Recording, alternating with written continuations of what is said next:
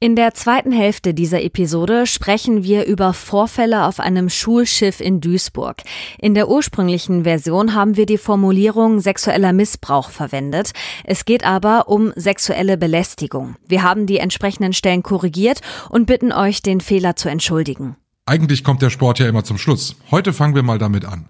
Nach 15 Jahren gibt's endlich wieder Rheinfire zu sehen. Das geht am 10. Juli in Duisburg. Da kommt es zum lokalen Derby Rheinfire gegen die Cologne Centurions. Und das wird richtig gefeiert. Mit Rahmenprogramm für Kinder, Live-Musik für die Großen und jeder Menge Spaß. Seid dabei, habt einen tollen Tag und ein tolles Spiel. 10.7. Schau ins Land Reisen Arena Duisburg. The Fire is back.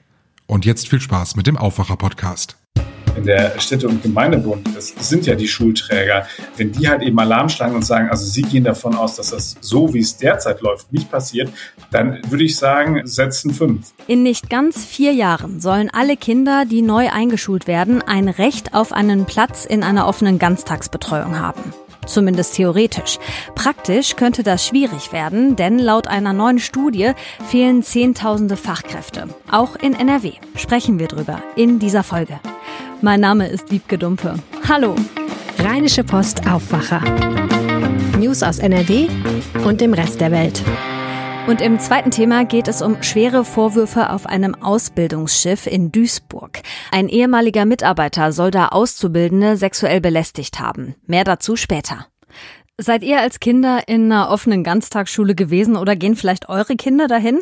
Ich habe mal da als Aushilfe gearbeitet, noch während der Schulzeit, und ich hatte das Gefühl, dass das für viele Kinder und für viele Familien auch total wichtig ist, dass es sowas gibt. Ab 2026, also in vier Jahren, haben alle neu eingeschulten Grundschulkinder theoretisch das Recht auf einen Platz in so einer Betreuung. Aber eine Studie der Bertelsmann Stiftung, die zeigt jetzt, das könnte tatsächlich ein leeres Versprechen bleiben, denn es fehlen tausende Fachkräfte. Sprechen wir jetzt ausführlicher drüber mit Maximilian Plück, dem Leiter der Landespolitikredaktion der Rheinischen Post. Hi Max. Hallo, grüß dich. Wie dramatisch ist denn die Lage hier bei uns in NRW? Schon ziemlich dramatisch. Also die Bertelsmann Stiftung hat dort verschiedene Szenarien aufgemacht und hat gesagt, ähm, wenn wirklich alle Kinder einen ähm, Ganztagsplatz bekommen sollen, dann müssten bis äh, 2030 dort 17.000 Fachkräfte eingestellt werden. Und die muss man ja erstmal bekommen, die fallen nicht vom Himmel. Und man muss sich ja vor Augen führen, das ist ja nicht nur ein reines NRW-Problem, sondern das haben wir deutschlandweit. Wie ist das denn so gewichtet? Also ich habe gelesen, im Osten ist die Lage nicht ganz so dramatisch wie hier bei uns in Nordrhein-Westfalen und auch in anderen westlichen Bundesländern. Kann man erklären, warum das so ist?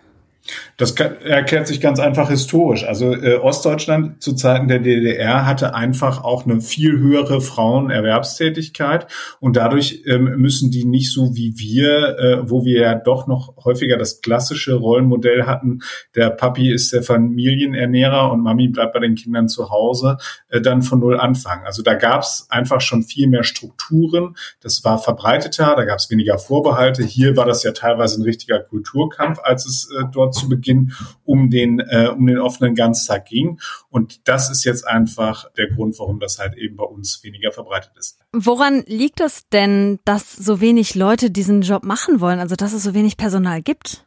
Das ist natürlich ein sehr anstrengender und belastender Job und die, die Frage ist einfach auch, wie sieht's aus mit der Bezahlung? Da hat, haben die Gewerkschaften in den vergangenen Jahren schon ähm, mit den Streiks, die sie im Sozial- und Erziehungsdienst durchgezogen haben, schon äh, mehr hinbekommen. Aber ähm, das ist ja auch immer die Frage, wen setze ich dahin? Also es gibt jetzt zum Beispiel mittlerweile eine große Diskussion darüber, wie ist denn das eigentlich so vom, vom qualitativen Anspruch her, was ich dort im Ganztagsbereich habe? Ist das eine einfache Kinderverwahrstelle oder findet dort richtig halt eben auch ein pädagogisches Konzept statt? Und ähm, wenn man jetzt wirklich sagt, man möchte dort Fachkräfte einsetzen, dann wird es einfach auch schwieriger, die zu bekommen. Wir haben ja nicht nur bei den offenen Ganztags das Problem, wir haben auch bei den Grundschulen ein, ein, ein großes Problem, überhaupt ausreichend Grundschullehrer zu äh, bekommen. Auch das hängt mit der Bezahlung zusammen. Und im Kita-Bereich bei den Erziehern sieht es auch nicht, äh, nicht sonderlich gut aus. Also da fehlen auch ähm, nach, nach ähm, Angaben der Bertelsmann Stiftung bis 2030 bis zu 62.000 Erzieherinnen. Also da ist schon, das ist einfach ein dickes Brett und die Leute fallen nicht vom Himmel. Man muss diesen äh, Job wirklich halt eben attraktiver machen. Und das geht einerseits über die Bezahlung, aber andersherum auch über die Arbeitsbedingungen. Mhm, das sind schon echt krasse Zahlen, die du da nennst. Ähm, du hast ja auch mit Vertretern vom Lehrerverband zum Beispiel gesprochen in NRW und der kritisiert ja auch den Ausbildungsablauf bei Grundschullehrern und bei, bei so äh, Fachkräften. Ne? Kann man da nicht was dran ändern? Also er hat ja gesagt, das Problem ist, dass man halt bei den äh, Grundschullehrern, also wenn man jetzt wirklich so den klassischen Grundschullehrer nimmt, dass man dort auf Masterstudiengang umgestellt hat und das hat einfach zu einer Verlängerung des Studiums geführt. Das heißt also, die Leute, die wir jetzt ausbilden, ähm, wenn wir jetzt, sagen wir mal, eine große Offensive starten und sagen, Leute, jetzt müsst ihr alle Grundschullehrer werden, dann sind die halt eben erst in sieben Jahren fertig und das ist halt zu spät. Mhm. Und ähm, deswegen, also ist, wäre das ein möglicher Ansatzpunkt. Aber es gibt noch viel, viel mehr. Der Andreas Bartsch, der äh, Vorsitzende des Nordrhein-Westfälischen Lehrerverbandes, hat beispielsweise auch gesagt, man muss stärker auf die Teilzeitkräfte zugehen und die dazu zu bewegen, Stunden aufzustocken oder eine weitere Sache, die aber, da kann ich jetzt schon den Sturm der Entrüstung quasi spüren. Äh, er hat gesagt, es gab mal in den 90er Jahren was, das äh, nannte sich die sogenannte Vorgriffsstunde. Das heißt, dort wurden Lehrer äh, verpflichtet, über einen Zeitraum von sechs Jahren eine Stunde pro Woche mehr zu unterrichten. Das hat vor, haben vor allem jüngere Kollegen äh, übernommen.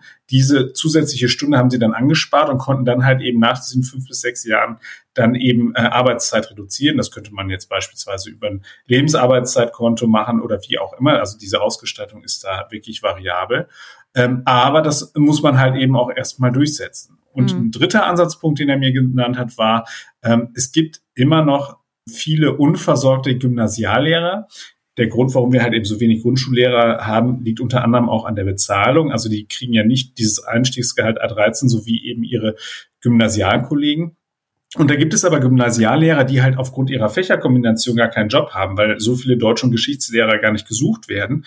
Und ähm, dann könnte man die ja nachschulen und dann halt ähm, in, in Grundschulen einsetzen. Er sprach davon, das könnten äh, 1500 bis 2000 Lehrer sein, die man dort so vermittelt bekäme.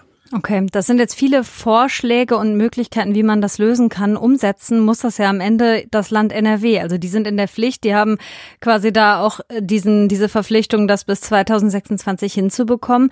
Was sagt denn das Schulministerium zu dem Ganzen? Haben die eine Idee? Also man muss bei dem Schulministerium zurzeit ja ein bisschen aufpassen, weil Frau Feller, die neue Schulministerin von Nordrhein-Westfalen, ja noch nicht so lange in Amt und Würden ist. Das Schulministerium hat mir gesagt, ähm, dass sie ähm, natürlich die Qualität der Angebote im Ganztag sicherstellen wollen und dass sie die Einführung und Umsetzung des Rechtsanspruches gemeinsam mit den Schul- und Jugendhilfeträgern vorbereiten. Aber sie sagen halt eben auch, dass sie eine, eine Fachkräfte- und Qualitätsoffensive starten wollen, um halt eben qualifiziertes Personal für gute Ganztagsangebote in ausreichender Zahl zur Verfügung äh, stehen zu haben. So, ich muss noch mal kurz zwischen, das klingt total verklausuliert, was die da wieder sagen. Also es ist ja nichts ja. Konkretes, oder? Nein, überhaupt nicht. Und ich habe mich auch über diese Antwort habe ich mich auch ehrlicherweise ein bisschen geärgert, weil ich finde, äh, äh, das war dann einfach mal äh, so an der an der Fragestellung vorbei argumentiert. Mhm. Also in Vorbereitung zu sein ist ja schön und gut. Nur wenn das, was die Bertelsmann Stiftung da jetzt prognostiziert hat, eintritt, dann ähm, reicht das, was da derzeit gemacht wird, offensichtlich nicht aus. Und ich meine, wenn der Städte- und Gemeindebund, das sind ja die Schulträger, äh, wenn, wenn die halt eben Alarm schlagen und sagen, also sie gehen davon aus, dass das so, wie es derzeit läuft, nicht passiert, dann würde ich sagen, setzen fünf. Also das ist schon äh, für die Landesregierung ein hartes Brett und da sind sie offensichtlich nicht ausreichend den Anforderungen, die es da gibt, nachgekommen. Ab 2026 soll jedes neu eingeschulte Grundschulkind einen Anspruch auf einen Platz in einer Ganztagsbetreuung haben. Nach aktuellem Stand ist das mit dem Personal, was wir in NRW gerade haben, aber gar nicht zu stemmen. Die Infos dazu hatte Maximilian Plück. Danke. Sehr gerne. So, jetzt ein ganz anderes Thema. In Duisburg gibt es ein Schiff für angehende Binnenschiffer. Die leben dort und machen ihre Ausbildung da. Das klingt ganz gemütlich, so ein bisschen wie Klassenfahrt, finde ich. Aber seit einigen Wochen stehen Vorwürfe im Raum. Ein Mitarbeiter soll da mehrere Auszubildende sexuell belästigt haben. Auch Drogen sollen im Spiel gewesen sein.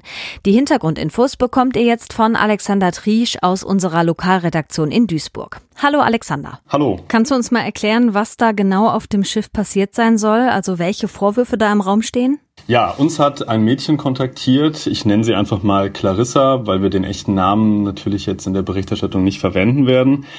Sie sagte uns, dass sie als Auszubildende im Binnenschifffahrtsbereich ähm, zuletzt auf dem Schulschiff in Duisburg war ähm, und es dort zu mehreren Fällen von Belästigung und auch sexueller Belästigung gekommen sein soll. Ähm, Clarissa hat das nicht so wirklich alles selbst erlebt. Ähm, das meiste hat sie ähm, ja mitbekommen über äh, Freunde und, und, Klassenkameraden, die sie unterstützt hat. Aber sie wurde auch selbst belästigt, zum Beispiel über Instagram-Nachrichten von ähm, einem der betroffenen Mitarbeiter und ja, hat sich dann an uns gewandt. War sie denn dann das einzige Opfer? Vermutlich ja nicht, oder? Genau, ähm, wir wissen mittlerweile von etwa zehn Betroffenen. Und der Mitarbeiter, um den es geht, der soll dort äh, außerhalb der Kurse und außerhalb der Betreuung, äh, ja, ich sag mal, Partys gefeiert haben mit äh, verschiedenen Auszubildenden. Es soll dort Alkohol gegeben haben, wahrscheinlich auch Drogen. Das ist natürlich erstmal nicht erlaubt und ähm, ist auch ein eklatanter Verstoß gegen die Regeln dort an Bord. Man darf da zum Beispiel auch gar nicht ähm, in die Kabinen von anderen rein. Also die Auszubildenden untereinander dürfen sich da auch gar nicht treffen. Also sollte eigentlich dort darauf geachtet werden, dass da eine gewisse Distanz herrscht. Und was jetzt entscheidend ist am Ende, dass der Mann sich da auch an mehrere junge Frauen rangemacht haben soll. Ähm, es gab da wohl auch Kontaktaufnahmen über die sozialen Medien. Es gab wohl Sprüche an Bord des Schiffs. Es soll wohl auch mit einigen dort eine sexuelle Beziehung stattgefunden haben. Ähm, allerdings nicht mit Clarissa, das hat sie uns äh, versichert. Und ähm, ja, sie hat uns kontaktiert, damit sich da quasi was an den Verhältnissen ändert. Ich habe ja ganz am Anfang schon mal gesagt, das ist ein Schulschiff für die Binnenschifffahrt. Was genau ist denn das eigentlich? Ja, das Schulschiff in Duisburg ähm, ist ein Schiff, was dort im Stadtteil Homberg am Hafen liegt. Das handelt sich um eine Einrichtung des Bundesverbands der deutschen Binnenschifffahrt. Und es gibt eine Kooperation mit einer angrenzenden Berufsschule wo junge Menschen zum äh, Binnenschiffer ausgebildet werden. Und dieses Schulschiff wird im Grunde als Unterkunft benutzt, dass wenn die Schülerinnen und Schüler aus ganz Deutschland, aus ihren Reedereien an diese Berufsschule kommen, dass sie dort übernachten können. Es gibt an Bord auch noch ein Ausbildungsangebot, das aber meistens freiwillig ist. Da werden dann so Sachen gelehrt wie Erste Hilfe oder der Umgang mit Gefahrengut. Generell sind es aber keine Lehrer, die dort an Bord sind, sondern einfach Mitarbeiter dieses Schiffs und das war auch der besagte Mitarbeiter um den es jetzt geht. Was sagt denn der Bundesverband der deutschen Binnenschifffahrt dazu? Den gehört ja das Schiff. Ja, wir haben die natürlich konfrontiert mit den Vorwürfen und denen ja, einen relativ umfassenden Fragekatalog geschickt. Darauf haben wir nur ein sehr allgemeines Statement äh, bekommen, ohne dass man dort konkret wurde. Im Grunde haben die den Fall bestätigt und gesagt, dass das schon in weiten Teilen so stimmt und uns auch gesagt, dass der Mann auch nach Bekanntwerden der Vorwürfe äh, entlassen wurde. Mehr Details haben wir da aber nicht zu. Okay, und wie geht's dann jetzt weiter in dieser Sache? Also beschäftigt sich damit jetzt die Justiz? Genau, also arbeitsrechtlich ist der Fall, denke ich, relativ klar. Der Mann wurde ja auch direkt ähm, freigestellt, weil er gegen die Regeln verstoßen hat. Das hängt äh, vor allen Dingen dann mit dem Alkohol und wahrscheinlich auch dem Drogenkonsum zusammen, der dort mit den Auszubildenden stattgefunden haben soll. Ähm, das ist also relativ unstrittig. Komplizierter wird's dann, ob da wirklich Straftaten passiert sind. Das hängt jetzt auch davon ab, ob sich da jetzt junge Frauen melden und über diese Dinge sprechen. Wir haben da auch eine Anfrage gestellt ähm, an das nahegelegene Berufskolleg, die auch, nachdem das bekannt wurde, ein Beratungsangebot eingerichtet haben. Dort hat sich bislang allerdings noch niemand gemeldet. Ich würde aber jetzt einschätzen, dass das nicht unbedingt was zu bedeuten hat. Also das kennt man ja von, von anderen solchen Fällen, dass da vielleicht erstmal längere Zeit niemand drüber spricht und sich dann irgendwann später erst jemand meldet und den, den Mut dazu hat. Ähm, ja, also ich würde sagen, vielleicht, vielleicht ändert diese Geschichte ja jetzt was und das, es spricht jemand drüber. Ja, das ist am Ende immer ziemlich wichtig und genau das, woraus es ankommt, also dass Leute drüber sprechen, denen sowas passiert ist. Auf einem Ausbildungsschiff soll ein Mann Auszubildende sexuell belästigt haben. Was zu dem Thema bekannt ist, hat Alexander Triesch aus der Lokalredaktion in Duisburg erklärt. Danke. Gerne. Und in die Kurzmeldungen starten wir jetzt mit einer kleinen Geschichte aus Rade vom Wald. Ein Ehepaar wollte da in der Bäckerei den bestellten Kaffee und Kuchen mit einem Hunderterschein bezahlen. Die Bäckerei nimmt aber keine Scheine über 50 Euro an. Die beiden hätten mit Karte zahlen können, hatten sie aber leider nicht dabei, also musste der Mann dann in umliegenden Geschäften versuchen, den Schein zu wechseln. Hat ziemlich lange gedauert, hat am Ende aber alles geklappt. Aber gerade so ältere Menschen stehen, zumindest ist das mein Gefühl oder nehme ich das so wahr, öfter mal vor solchen Hürden, dass sie eben nicht mehr mit Bargeld bezahlen können oder dass ihr Geld nicht angenommen wird. Wie wir Deutschen am häufigsten zahlen, stellt heute die Bundesbank vor. In einer Studie hat die das Zahlungsverhalten in Deutschland im Jahr 2021 analysiert. Ich bin gespannt, was dabei rumkommt und ob mein Gefühl richtig ist. Ich persönlich zahle eigentlich fast gar nicht mehr mit Bargeld.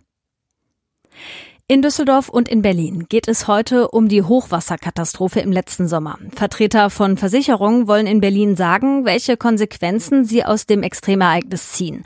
Kernfrage ist, wie sich Deutschland besser gegen solche Naturkatastrophen rüsten kann. Und in Düsseldorf will Kommunalministerin Scharrenbach sagen, wie es mit dem Wiederaufbau in den betroffenen Gebieten in Nordrhein-Westfalen läuft.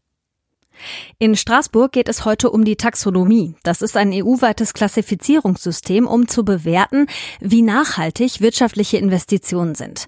Das Europäische Parlament stimmt heute darüber ab, ob Atomkraft und Gas vorläufig als klimafreundlich eingestuft werden sollen.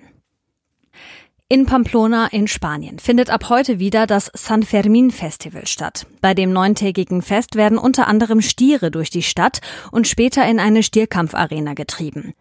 Es ist Tradition, dass viele Menschen versuchen, vor den Stieren wegzurennen. Dieses Rennen ist umstritten, weil am Ende die Tiere sterben und weil es dabei in der Vergangenheit auch zu tödlichen Unfällen für Menschen gekommen ist. Und hier kommt noch das Wetter für euren Mittwoch. Der Tag startet mit lockeren Wolken und noch oft mit Sonne. Später werden die Wolken dichter und am Abend kann es auch mal regnen. Dazu zwischen 18 und 23 Grad.